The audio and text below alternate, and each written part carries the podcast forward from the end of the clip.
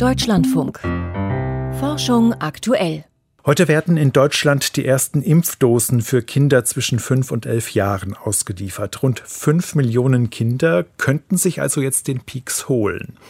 Die Ständige Impfkommission hat vergangene Woche schon eine eingeschränkte Empfehlung gegeben. Sinnvoll sei die Impfung für Kinder, die eine Vorerkrankung haben oder mit gefährdeten Personen in einem Haushalt leben.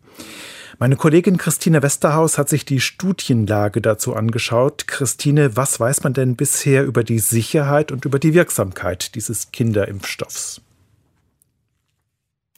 Also bisher gibt es weiterhin nur die Studie, die die Firma BioNTech als Antrag auf eine Zulassung bei der Europäischen Arzneimittelbehörde EMA eingereicht hat. Und in dieser Untersuchung haben 1800 Kinder zwischen 5 und 11 Jahren den Impfstoff bekommen. In einer geringeren Dosis, also nur ein Drittel der Menge, die Jugendlichen und Erwachsenen verabreicht wird. Und die Schutzwirkung war ähnlich wie bei älteren Altersgruppen. Also die Kinder haben ähnlich viele Antikörper entwickelt und es kam in der Gruppe der geimpften Kinder deutlich seltener zu Ansteckungen. Und daraus ergab sich insgesamt eine Schutzwirkung von 90 Prozent, also etwas geringer als bei den Erwachsenen, da waren es ungefähr 95 Prozent. Schauen wir mal auf das, was man als Nebenwirkungen bezeichnet. Zum einen auf die Impfreaktionen, die eigentlich mit jeder Impfung einhergehen, mal mehr oder weniger stark. Was weiß man denn über die?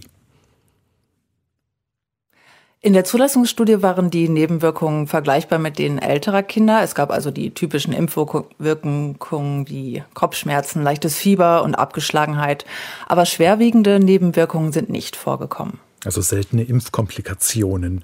Naja, bei einer Studie mit 1800 Kindern, da dürften die aber wohl auch gar nicht auffallen. Denn was bisher bei Jugendlichen und jungen Erwachsenen in diesem Zusammenhang für Aufsehen gesorgt hat, das sind sehr seltene Fälle von Myokarditis, also Herzmuskelentzündungen.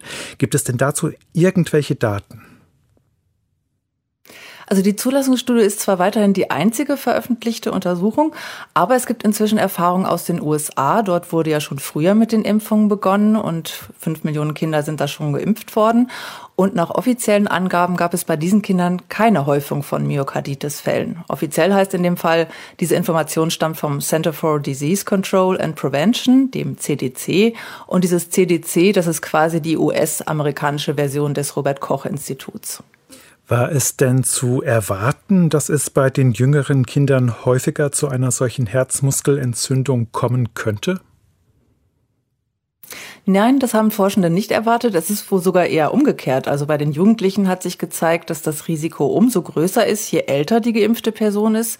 Warum das so ist, ist nicht so ganz klar. Es hat aber wohl was mit der Pubertät zu tun, also wahrscheinlich mit den Geschlechtshormonen, was auch der Grund dafür sein könnte, dass Frauen bzw. Mädchen seltener betroffen sind. Und das ist auch eigentlich keine Besonderheit für die Corona-Impfung. Auch nach anderen Virusinfektionen treten manchmal Herzmuskelentzündungen auf und das eben gehäuft bei jungen Männern. Weiß man schon, ob die Impfung vor der Omikron-Variante des Coronavirus schützt? Nein, das ist noch nicht hundertprozentig klar. Labordaten, die deuten ja an, dass die Impfung bei Erwachsenen wahrscheinlich schlechter gegen die Omikron-Variante wirkt. Und Virologen gehen davon aus, dass das für Kinder genauso gilt. Und der Impfexperte Live Erik Sander von der Charité erwartet, dass sich auch geimpfte Kinder mit Omikron anstecken können. Dass sie dann aber wahrscheinlich nicht erkranken und besser geschützt sind als ungeimpfte Kinder. Ganz kurz, warum hat denn die STIKO den Impfstoff nur unter Einschränkungen empfohlen? Naja, die STIKO, die verlässt sich ja bei ihrer Entscheidung in der Regel auf veröffentlichte Studien. Die Daten aus den USA fließen also erstmal nicht mit ein, was sich aber natürlich noch ändern kann. Also Experten schätzen, dass die uneingeschränkte Empfehlung in dieser Altersgruppe noch kommen wird, wenn es einfach mehr Erfahrung gibt. Das bedeutet also für Eltern, dass sie erstmal selbst abwägen müssen oder dass sie ihren Kinderarzt um Rat fragen. Die unter Zwölfjährigen sollen zwei Impfstoffdosen im Abstand von drei bis sechs Wochen bekommen und es gibt auch erstmal keine Pläne für Boosterimpfungen in dieser Altersgruppe. Vielen Dank, Christine Westerhaus war das.